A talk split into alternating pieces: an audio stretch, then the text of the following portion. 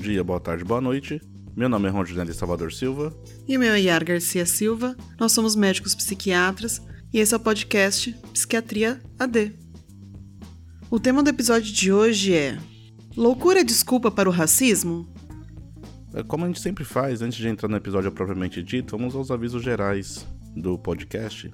O Psiquiatria D é um podcast sobre saúde mental a partir da perspectiva da psiquiatria e do diálogo com diversas áreas do conhecimento.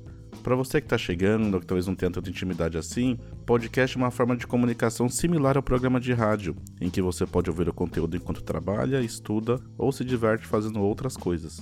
Psiquiatria D é um podcast independente, sem patrocínios ou conflitos de interesse. Pedimos então para que vocês que estão ouvindo a gente convidem, divulguem e compartilhem os episódios. Lembrando que a gente tem páginas no Facebook, Instagram, Twitter e agora também no YouTube. E tem a novidade de que o Psiquiatria D também está na Rádio Web Bom Som, às segundas-feiras às 10 da manhã com os episódios. Para ilustrar o podcast de hoje, nós vamos usar o caso do Matheus Pires.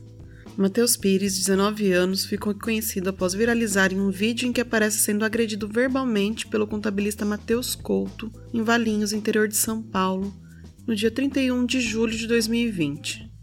No vídeo, um fragmento de alguns minutos de um ato que aconteceu por aproximadamente duas horas, Matheus, que trabalha como motoboy em um aplicativo de entregas, aparece sendo agredido verbalmente por Couto.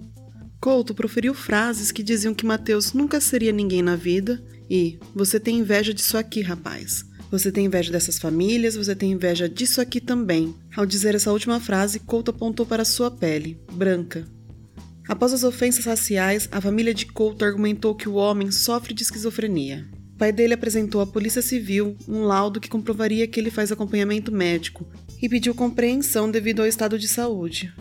Levado à delegacia no dia das ofensas, ele foi liberado para responder ao crime de injúria racial em liberdade. O pai disse em nota que Mateus recebeu educação para tratar com respeito o próximo, independente de classe social, credo ou raça, valores que lhe foram furtados pela esquizofrenia.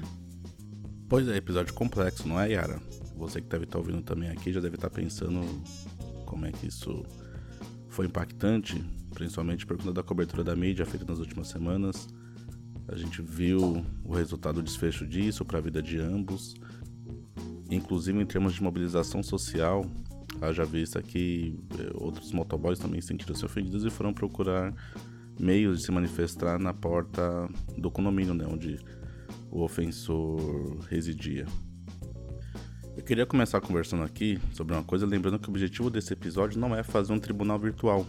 A gente não é juiz, nem tampouco acredita que você faça juízo ou que você faça esse tipo de julgamento de, uma, de um episódio de podcast. Ou tampouco promover alguma forma de violência. O objetivo desse episódio aqui é fundamentalmente problematizar o que a Yara acabou de relatar à luz da psiquiatria atual. Queria começar lembrando que alguns pensadores, ou pelo menos alguns articulistas ligados ao campo da saúde mental, né? então Daniel Martins de Barros, é, assim como Christian Dunker também, fizeram artigos em meio virtual no qual eles falavam sobre que percepções eles tinham sobre o assunto. E aí a preocupação que a gente vê sendo levantada aqui é a primeira preocupação sobre a questão do linchamento virtual. E veja que isso não é pouca coisa. Então eu queria abrir né, inicialmente lembrando a gente disso existe um, um, uma tendência crescente, inclusive, a gente vê hoje em dia nos meios, nos meios virtuais.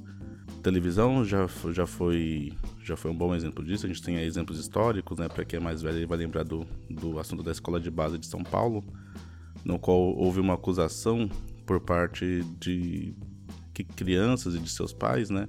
De que haveriam episódios de violência contra elas, violência sexual contra essas crianças na escola de São Paulo e imagine você como é que não foi o resultado disso para a vida das, do, dos familiares donos dessa escola.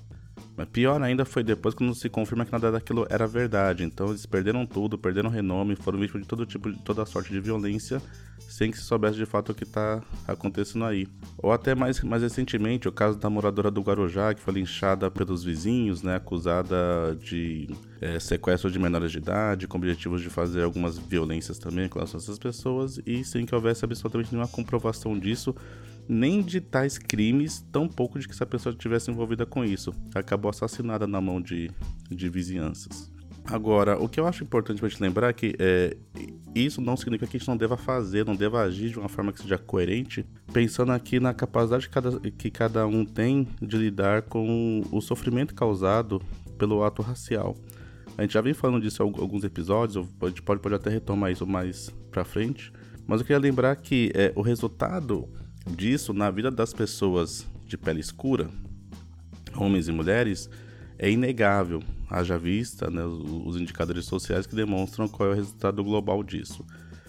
Mas o que me parece é que, é, na medida em que a gente vai dialogando sobre esse assunto, ou sobre a capacidade de autodeterminação, né, a capacidade que uma pessoa tem de saber o que está fazendo, vai se perdendo o efeito que tem sobre a sociedade das ações de quem faz esse tipo de violência racial. E mais, o argumento central de que a doença mental seria é, uma forma de gerar violência racial não faz sentido. E a gente vai começar a discutir isso, esse porquê a partir de agora. É, a gente sabe que a esquizofrenia, e aí eu vou falar disso bem rapidamente aqui, para você que não conhece, para você que não tem tanto contato assim. Esquizofrenia é um transtorno mental, é bem reconhecido na psiquiatria, atinge alguma coisa em torno de 1% da população mundial ele está associado né, com alguns sintomas que podem ocorrer, mas não necessariamente eles estão presentes. Os sintomas mais comuns são, por exemplo, delírio, no qual a pessoa passa a, a acreditar em algo que não necessariamente exista, é alguma história, né, se sente perseguido de alguma forma, sente que tem coisas acontecendo que não são exatamente o que quem está ao redor percebe também. Assim também é como está associado com alucinações, a pessoa passa a ouvir coisas, passa a sentir coisas que não são necessariamente verdades. Alucinações, principalmente alucinações auditivas. Então a pessoa passa a ouvir como se alguém estivesse conversando com ela e normalmente não são falas muito bacanas de se ouvir, né? Falas acusatórias, ameaçadoras. Ou às vezes a pessoa não consegue nem identificar o que você está dizendo ali. Por outros sintomas também, é, a pessoa pode sentir que quem está ao redor consegue ler os seus pensamentos. Ela pode sentir também uma perda de energia global, principalmente em casos mais, mais a longo prazo pode estar associado também a momentos de agudização com uma grande confusão mental, no qual a pessoa não consiga saber muito bem o que está acontecendo com, com ela e acabe ficando um tanto confusa ali. Pois bem, não existe, portanto, descrição na esquizofrenia especificamente de que a injúria racial, de que a violência racial seja um dos seus sintomas. Então a gente não consegue justificar a partir disso. Portanto, a gente passa a imaginar aqui que a justificativa deva vir a partir da ideia de que, pela perda ou da capacidade de entender o ambiente ao seu, ao seu redor por essa tal de confusão mental. Vamos, vamos, vamos tentar tratar de uma forma mais simplificada aqui, né, Yara? É, a pessoa não conseguiria ter um juízo crítico de realidade, não conseguiria pensar muito bem no que está fazendo e, portanto, faria atos que não são atos esperados por ela. Agora veja, do ponto de vista da psiquiatria forense, né, psiquiatria forense é a área da psiquiatria que lida, que faz esse meio de campo, que faz esse bate-bola com o aparato jurídico, com a estrutura jurídica da sociedade. E para a psiquiatria forense, um dos debates que é muito caro a ela é o debate sobre a capacidade que a pessoa tem de tomar certas decisões na vida dela. E por que esse debate é tão caro assim? Para que o juiz possa, no julgamento, determinar qual vai ser o tipo de pena que a pessoa vai receber por alguma sanção, por alguma coisa que ela fez de errado, é necessário que você saiba até onde essa pessoa consegue entender, até onde isso pode ser de fato útil no processo de, de reparação que essa pessoa vai passar ali. Esse debate é um debate já secular, já vamos aí para quase 200, 200 anos, né? A gente entende ali que a psiquiatria forense surge como um ramo da psiquiatria já na sua origem, ali já no começo do século XIX, e que esse estudo do comportamento criminoso foi uma questão que sempre esteve na ordem do dia para a psiquiatria. Né? Em que, em, qual é o limite que eu consigo implicar uma pessoa que tem dificuldade de entender o ambiente dela? Pois bem, queria começar lembrando então, trazendo algumas coisas que possam ser úteis aqui, então reforço, né? Eu não consigo justificar a partir da esquizofrenia um comportamento racista, não consigo fazê-lo. A gente precisa lembrar que o racismo não é uma coisa que emerge de indivíduos simplesmente que resolvem pro produzir ofensas raciais. Ele é, antes de tudo, um conjunto de coisas, um conjunto de valores, de práticas, é um conjunto de estruturas que se movem de forma a oprimir uma parcela da população especificamente, população negra especificamente, né? Por que, que eu estou reforçando isso? Porque o sujeito dito louco, ou, ou a pessoa que sofre de esquizofrenia, aí você pode usar a, a categoria que você achar melhor, está imersa na sociedade. Portanto, não é simplesmente alguém cuja ofensa racial emerge do nada. Ela é fruto de uma reprodução de um sistema de coisas. Se a pessoa reproduz e perpetua isso também. E queria lembrar que, é, portanto, não se trata simplesmente de alguém que, de uma, que por algum devaneio produziu isso, mas antes de tudo de alguém que está de acordo com a forma como a sociedade pensa. Então veja, o que a gente está tratando aqui fundamentalmente é da capacidade que a pessoa tem de se autodeterminar, ou seja, de que ela tem de tomar decisões que sejam de acordo com o que ela deseja de fato fazer. E lembrando que essas decisões elas precisam estar também de acordo com normas sociais pré-estabelecidas culturalmente, inclusive, e que qualquer tipo de ruptura que se faça a essas normas, a pessoa tem que ter capacidade de entender que ela fez um, uma ruptura e quais são os impactos disso. Agora veja, é, ainda que a pessoa sofra de esquizofrenia, ainda que ela possa ser, é, possa sofrer de delírios ou de alucinações, ou qualquer que sejam os sintomas envolvidos nisso, o fato é que, por norma cultural, é, tem certas coisas que não se fazem. E aí a gente vai começar a discutir agora com a Yara como é que a sociedade avançou no entendimento do que, que é o sofrimento psíquico e como é que isso hoje passa a ser traduzido em termos de elaboração jurídica, inclusive, para as pessoas que, em sofrendo sofrimento mental, acabem por fazer alguma coisa que seja uma ruptura da norma que está estabelecida pela sociedade. Um dos principais marcos da psiquiatria é a reforma psiquiátrica, que tomou força na segunda metade da década de 70, em consonância com os movimentos democráticos mais amplos no país, e ela pretendia modificar o sistema de tratamento clínico da doença mental, eliminando assim gradualmente a internação como forma de exclusão social. Esse modelo seria substituído por uma rede de serviços territoriais de atenção psicossocial, visando assim a integração das pessoas que sofrem com transtornos mentais na comunidade. A rede territorial de serviços propostas na reforma psiquiátrica ela inclui centros de atenção psicossocial, que são os CAPs, centros de convivência e cultura assistidos, cooperativas de trabalhos protegido, conhecidas como economia solidária, e oficinas de geração de renda, assim como também residências terapêuticas, e dessa forma elas descentralizariam e territorializariam o atendimento em saúde, conforme é previsto na lei federal que instituiu o Sistema Único de Saúde SUS no Brasil.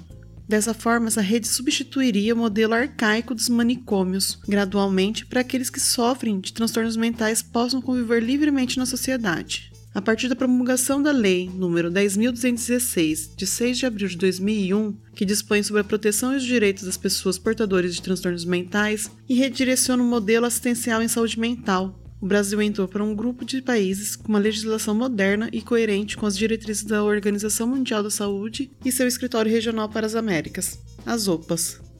Bom, para você que chegou até aqui, esse é o 11 episódio do podcast Psiquiatria D, que traz o seguinte questionamento: loucura é desculpa para o racismo?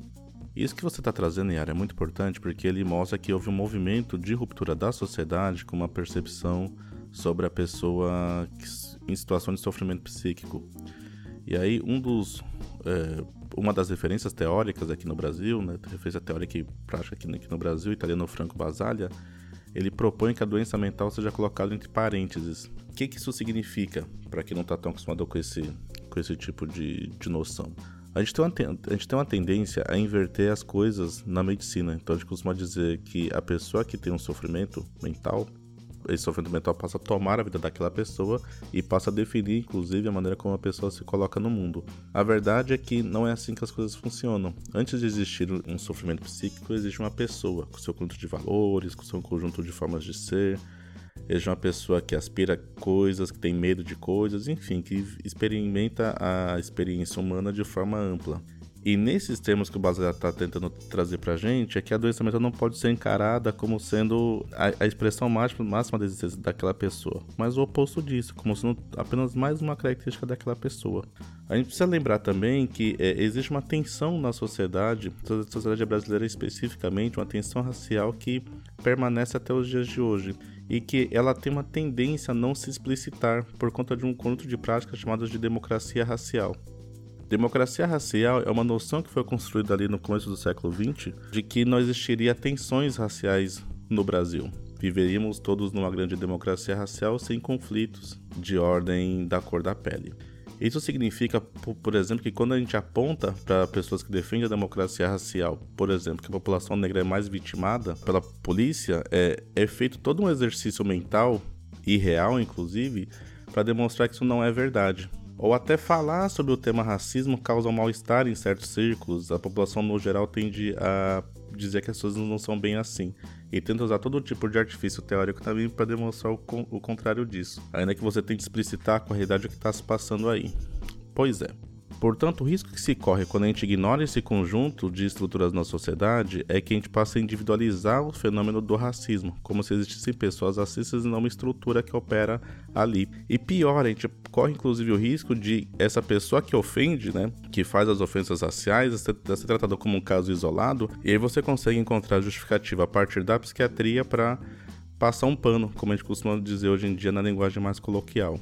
Pois bem, é, esse tipo de coisa já não é mais tão bem aceita assim. A gente precisa lembrar que, por exemplo, no ano de 2014, o Ministério da Saúde lançou uma campanha de combate ao racismo em ambientes de saúde, especificamente com um canal de denúncias, onde profissionais de saúde poderiam é, citar momentos em que eles sofreram algum tipo de situação de constrangimento em função da cor da sua pele. Queria lembrar também ali que no episódio 2, Racismo e Psiquiatria, do podcast Psiquiatria D, nós debatemos também qual é o resultado prático da violência racial sobre a saúde mental das pessoas. E lembrar que quando a gente fala disso, no ponto de vista da psiquiatria, então a gente tem de um lado uma situação onde o sofrimento mental não justifica que a pessoa seja racista, mas lembrar que o ato de racismo ele produz ainda inúmeras situações de mal-estar para a população negra inúmeras situações que só reforçam, só reproduzem a lógica de opressão da população negra, mas que do ponto de vista da saúde mental você também tem resultados importantes aí em termos de sofrimento psíquico. Então acho que vale muito a pena para você que chegou até aqui voltar ali e dar uma, dar uma olhadinha no episódio 2, Racismo e Psiquiatria. Queria narrar aqui dois exemplos especificamente de situações pelas quais eu passei e acho que podem ilustrar o que a gente está falando aqui para ser um pouco do campo do teórico, não é, Yara? E aí começar a falar como foi que se lidou com isso, ela pode até fazer alguns apontamentos daqui a pouco de algumas propostas que possam ser úteis do ponto de vista da psiquiatria, não de um tribunal virtual. Eu tive um contato com uma usuária esquizofrênica, ela tinha delírios frequentes, sentia-se ameaçada e ela tinha como prática regular a ofensa a pessoas de pele escura. Eu ofendia com frequência isso trabalhava ali com uma equipe que era um tanto tolerante com isso e quando eu chego, quando eu tenho o primeiro contato com ela, eu passo a apontar esse tipo de prática como sendo insustentável. Isso abre um debate para a equipe que, com que eu trabalhava e cuidava dessa pessoa e a gente tinha um tanto de dúvidas, até que em um certo momento uma outra usuária se sente vitimada por isso e passa a demandar respostas cada vez maiores, tanto da gente que cuidava dessa pessoa que a ofendeu, assim também como do poder público. Veja, em momento nenhum aqui a gente está tratando de uma situação no qual a doença vem em primeiro lugar, mas o oposto disso.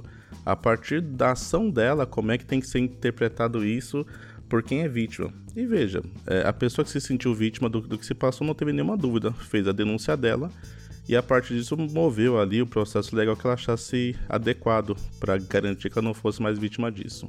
Passei também por uma outra situação no qual um conjunto de pessoas, estava é, aqui trabalhando no centro de atenção psicossocial, famoso CAPS, no qual as pessoas, um certo grupo de usuários do CAPS passou a querer divulgar ali um vídeo de uma certa, de um certo grupo religioso, normalmente do CAPS. E aí esse vídeo fazia menções negativas às religiões de orientação afro-brasileira. E aí parte dos outros usuários, alguns deles inclusive vinculados às religiões afro-brasileiras, sentiram-se ofendidos ali. E eles reivindicaram o direito de que isso fosse levado ao debate público. O resultado, promoveu-se uma assembleia naquele, naquele ambiente e a decisão foi para que esse vídeo não fosse passado mais.